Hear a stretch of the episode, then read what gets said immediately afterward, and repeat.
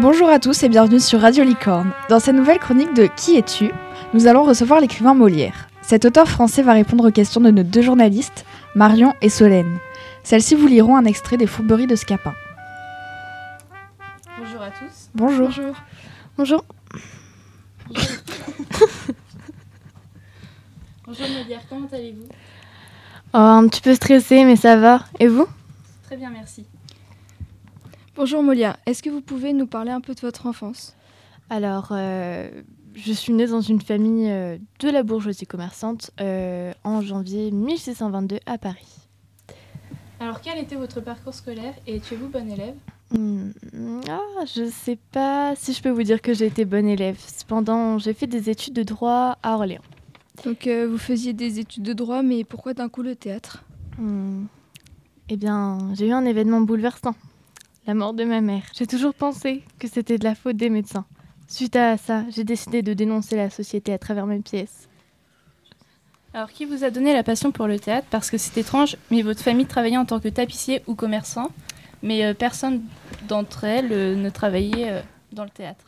Bah, c'est une très vieille histoire. Alors, à la mort de ma mère, donc, mon grand-père m'a beaucoup emmené voir des représ- représentations théâtrales dans la rue pour me remonter le moral. Et voir euh, tous ces gens jouer du théâtre m'a donné cette passion. Et quelques années plus tard, je me suis dit, pourquoi pas moi?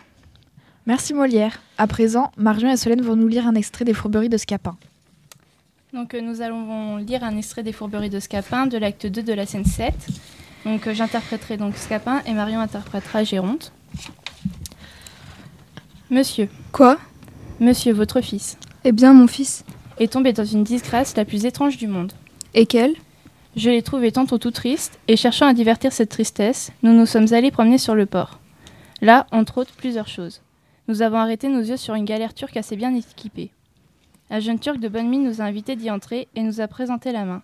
Nous y avons passé, il nous a fait mille civilités, nous a donné la collation, où nous avons mangé des fruits les plus excellents qui se puissent voir, et bu du vin que nous avons trouvé le meilleur du monde. Qu'y a-t-il de si affligeant en tout cela? Attendez, monsieur, nous y voici. Pendant que nous mangions, il a fait mettre la galère en mer. Et se voyant éloigné du port, il m'a fait mettre dans un esquif et m'envoie vous dire que si vous ne lui envoyez pas par mois tout à l'heure 500 écus, il va vous emmener votre fils en Alger. Comment? Diantre 500 écus? Oui, monsieur, et de plus, il ne m'a donné pour cela que deux heures. Ah, le pandard de Turc, m'assassiner de la façon. Alors, Molière, pouvez-vous nous- donner plus de détails sur cet extrait?